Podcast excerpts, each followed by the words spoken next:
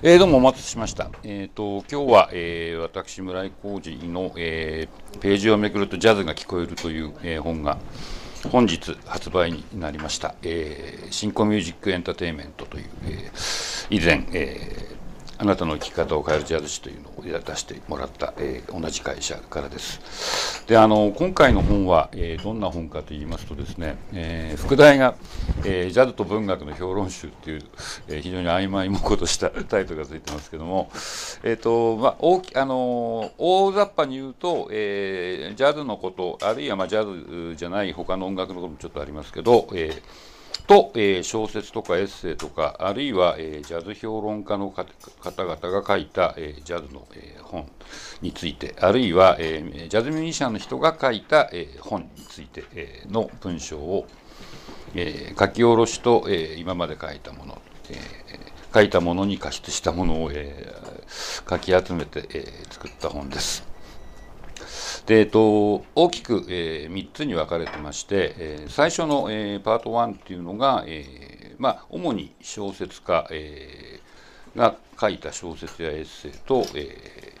ー、ジャズについての関わりを書きました、えー、村上春樹スコット・フィッツジェラルド、えー、ボリス・ビアンジャック・ケルアック、えー、藤蓮、えー、これはジャ上海バンスキングという劇のことですね、えー、久世照彦、えー、和田誠、まあ、和田さんは、えーまあ、エッセイと、えー、絵のことを書いてますけどで佐藤康っていう、えー、まああの日本人もいますしアメリカ人もいますしボリス・ビアンフランス人ですが、まあ、あの僕の好きな、えー、作家の、えー、ジャズとの関わりについて書いてきました。で、えー、パート2っていうのが、えー、短い、えー音楽に関する音楽書の書評をいろんな、えー、媒体に、えー、今まで書いてまして、えー、まあその大体まあ1ページから2ページぐらいの、えー、割と短めの書評が20編ほど、えー、載ってます。えー、でで第3部っていうのがその、まあ、ジャズ評論の、えー、大先輩たちですね、えー、野川光文さんとかね、えー、由井正一さんとか相倉久人さん、えーまあ、比較的私に世代が近いのは、えー、数年前に亡くなった中山康樹さんですけど、まあ、その4人について書いた文章と、えー、あとは山下洋介さんのエッセイ、えー、とか、えー、南博さんのエッセイとか、えー、大友義秀さんと「えー、あまちゃん」という、えー、ドラマについてあと菊池成吉さんの、えー、本についてで今そんなようなことを、えー、書いた本です。えーなんて言うんでしょうかねあの音楽を中心というよりはむしろどっちかっていうと、えー、その人たち文章の中で音楽がどんなふうに使われているかみたいなことを、えー、着目して、えー、書きました。えーまあ、それであの最近、えー、いろんな方が、えー、やってますけど僕も他の本もやりましたけども、えー、音楽を、えー今まではね CD を自分で買うとか、しないとダメだったんですけど、えー、最近あのプレイリストというものがありますので、えーまあ、Spotify っていうね、えー、サブスクリプションサービスの中で、まあ、なんで Spotify が、えー、選んだかっていうと Spotify だけは、えーまあ、曲がりなりにもっていうか、えー、ちょっといろいろ制約もありますけど、えー、会員じゃなくても聴けるんですよ。の、えー、プレイリストっていうのを例えば村上春樹だと150曲、えージャック・ケルアックだと、えー、50曲、えー、みたいな感じで全部462曲分、えー、リストを作って、えー、それがその各、えー、文章のおしまいにその、えー、一覧とですね、えー、解説と、えー、QR コードがついてますので、えーまあ、スマートフォンなりで QR コード読み取っていただくと、まあ、その場で、えーその、えー、私が選んだものが、えーまあ、文章を読みながら聞けるという、まあ、そういう、えー、仕組みになっておりますので、え、ご活用いただければと思います。で、えっ、と、まあ、本日は、え、当然のことながら 本を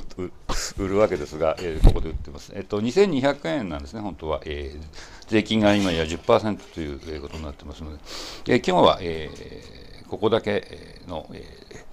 サービスということで、えー2000円で消費税なしで、えー、あのお売りできるようになりましたので、えー、ぜひご活用あのご利用ください、えーまあ、200円ありますと、えー、あと10円足すとベローチェでコーヒーが飲めるっていう こともございますので、えー、一つ、えー、200円安で、えー、買っていただければ大変幸いです。えー、さて、それで今日はですね、あのー、まあ、いろんなことを書いた本なんですけども、えー、テーマを今日は2つに絞りました。えー、パート1がスコット・フィットジェラルドですね、えー、という、えー、作家の、えー、グレート・ギャツビーっていう、え、小説を、えー、音楽を聴きながら読むとどんな感じかっていうのを、えー、やってみたいと思います。で、途中で休憩を入れまして、えー、パート2はジャック・ケルアックっていう、えーまあ、ビート文学の人ですね、えー、彼の「オン・ザ・ロード」っていう小説を、えー、やっぱり音楽とともに聴いてみたいと、まあ、そんなふうに考えていますのでよろしくお願いします。えっ、ー、とそれでですね、えっ、とまずはその、えスコット・フィッツジェラルドですね、えここにレジュメに書きましたけども、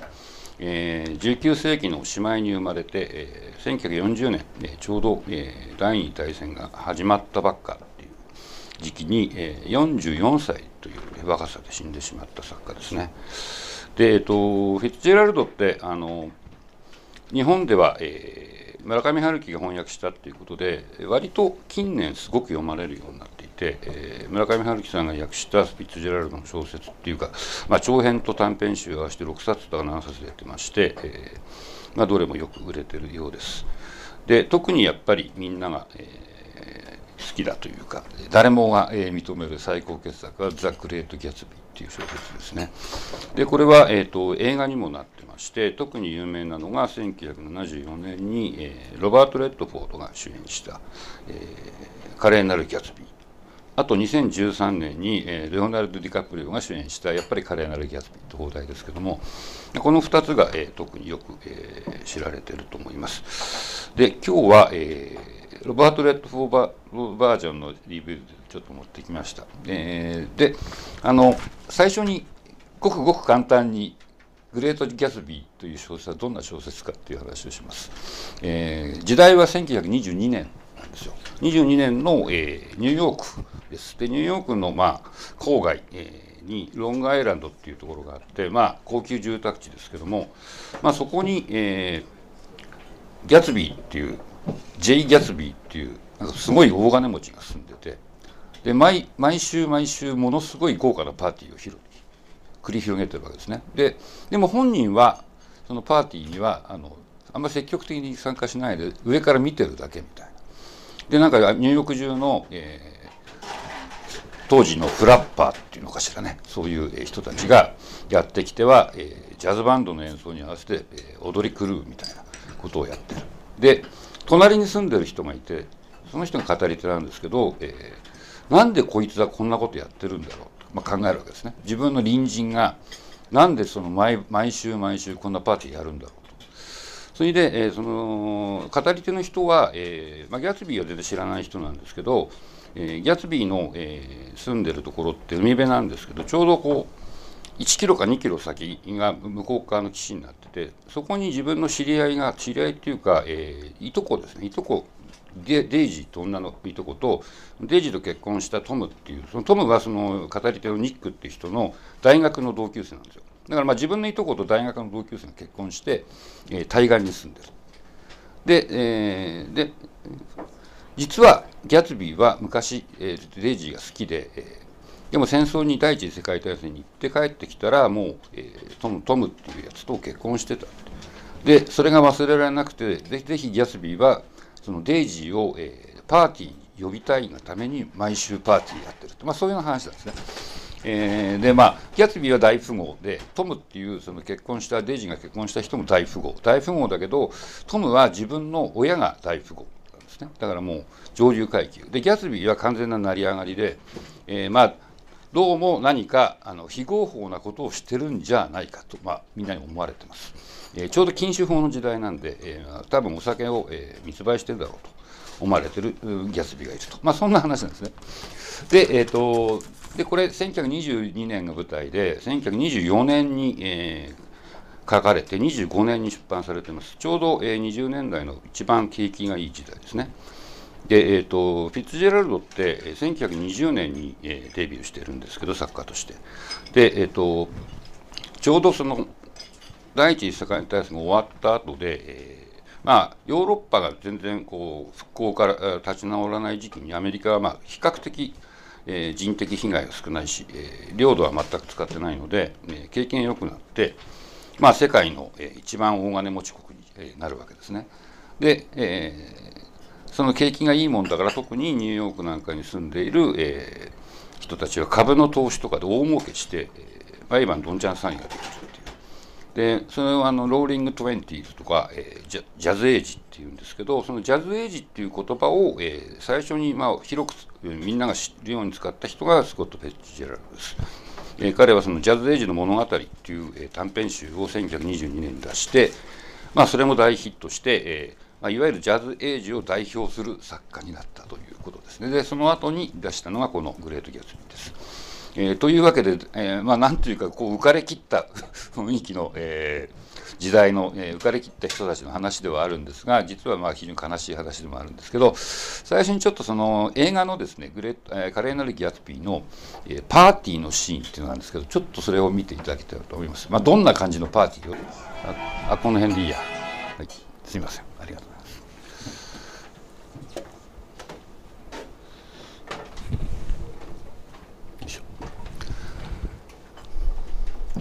はい、えー、1974年版の方の、えー、華麗なるギャツビーで、えーまあ、パーティーのシーン。ですけども、まあ、こうご覧のようにです、ね、ものすごい大変な派手なパーティーを、え、やってるわけですね。であの今、えー、聞こえてる、えー、バンドの音が、えー、かなり、えー、大人数のバンドだっていうのがなんとなくお分かりかと思うんですけど、えー、これはちゃんとその原原作でもこうたくさん人がいるバンドであるということが書いてあるわけです。で、えー、ここに、えー、1番書きました。パーティーでシンフォニックジャズ。で、これ、村上春樹役ですけども、えー、ね、7時前には楽団が到着した。5人編成のチャチなものではない。オーボエやらトロンボンやらサキソフォンやらバイオリンやらコルネットやピッコロやら大小揺れのドラムやらがオーケストラピットに勢ぞろいした本格的なやつだって、まあ、書いてるわけですね。であのおそらく、えー、これは、えー当時、えー、すごく人気のあったポール・ホワイトマン・オーケストラっていう、えぱりすごく人数のたくさんいる、えー、ジャズのバンドがあったんですけども、まあ、そのイメージを、えー、フィッツジェラルドは思い浮かべてると思います。えー、ポール・ホワイト・オーケストラって、まあ、1920年ぐらいに、えー、大人気になって、まあ、20年代いっぱいぐらいかな、えーまあ、アメリカの、えージャズを代表するっていう、まあ、ジャズっていう言えるかどうかってちょっと微妙なとこもあるんですけども、えー、バンドになったわけですけども、まあ、そこは、えー、普通のジャズのビッグバンド以外の、えー、編成以外に、えー、ストいわゆるストリングスセクションっていう弦楽が、えー、たくさん入っていて、まあ、非常にこうゴージャスなサウンドを出すわけですけども、まあ、それが、えー、ギャツビーのパーティーにいたんだというふうに、えー、フィッツジェラルドは、まあえー、構想したんだと思います。で、えっ、ー、と、この、えー、74年版の、えー「華麗なるギャツビー」の音楽はあのネルソン・リドルっていう、えー、非常にまあ高名な、えー、編曲家がやってるんですねあの、まあ、一番、えー、よく知られてる仕事はフランク・シナトラの全盛期の、えー、仕事を、えー、編曲をした人ですけどもだから、まあ、ネルソン・リドルですからもう非常に、えー、詳しく20年代のジャズのことを知ってる人なんで、えー、かなりきちんと、えー、時代交渉をして音楽を使ってるようです。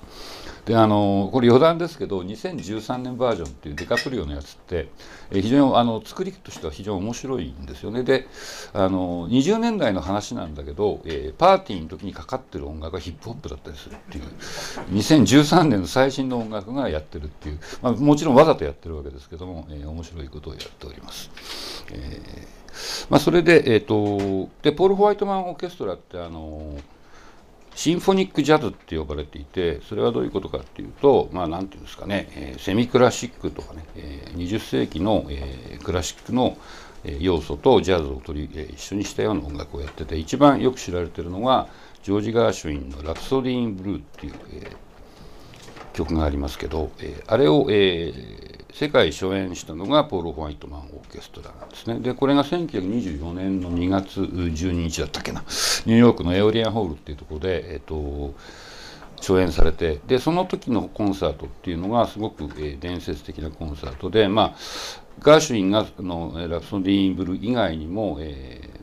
何人かの作曲家が、えー、大作を、えー、ポール・ホワイトマンオーケストラの、えー、演奏でやる。ってるんですね。で、まあ、これはちょっとはっきりわからないんですけども、えー、グレート・ギャツビーっていう小説は1924年に1杯ぐらいを費やして書かれたらしく、えー、で翌年出版されるんですけど、まあ、24年のその2月のコンサートにフェッチ・ジェラルドが行ったのかどうかっていうのはよくわかんないですねでも多分、えー、行ってると思います、えー、当時すごく評判になったコンサートですのでまああのある意味、えー、ニューヨークの社交界の、えー、中心にいた、えー、一人であるフィッツジェラルドと、えー、奥さんのゼルダというね、えーまあ、伝説の、えー、奥さんですけど、えー、は行ったんじゃないかなという気がします。で、えー、そこでそのギャツビーのパーティーで、えー、じゃあその、えー、大楽団は何どんな曲をやったかっていうとそれも、えー、フィッツジェラルドが書いてありまして、えー、ここに載っけましたけどもそのまあ、これ司会者というかね司会者がミスター・ギャツビーのご希望により、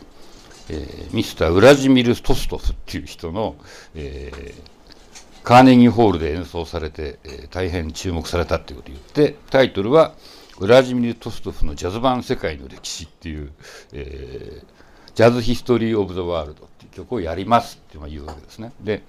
これは当然、えー、こんな曲は、えー、存在しないので、フィッツジェラルドがあの、まあ、自分で、えー、タイトルを考えたんでしょうけども、まあ、いかにも、えー、そのラプソディーブルーみたいなね、20分ぐらいあり、十何分かありそうな対策ではないかなという気がします。で、えー、ただ面白いのは、この曲を演奏するぞっていうシーンになると、さっきちらっとあの、えー、最後のところで、あのなんか用心棒みたいな人があのニック・キャラウェイっていうねその隣に住んでる人にちょっとお話があってこっち来てくださいっていう。であれはあの原作ではその曲を演奏する直前なんですね。だからそのニックっていう語り手はこの曲を聴いてないのでどんな曲かわからないっていう そういうような仕組みになってるんですけども、えーまあ、というわけでですねちょっとそのじゃあポール・ホワイトマンオーケストラの、えー演奏している、えー、ちょっと待ってね、ラプソディーンブルーを、えー、CD 持ってきましたので、聞いてみたいと思います。じゃあこれ1曲目をお願いします。えっと、これはその世界初演が24年なんですけども、えー、26年に、えー、ジョージ・ガーシュウィン自身のピアノ、演奏でポール・ホワイトマンが、まあ、スタジオ版用に改めて撮り直したというバージョンです。えー、今のバージョンに比べると結構短いんですけども、えーまあ、で楽器編成もちょっとちっちゃいんですけどももともとはこんな感じだったっていうのがよくわかる演奏かと思いますでは聴いてみましょう。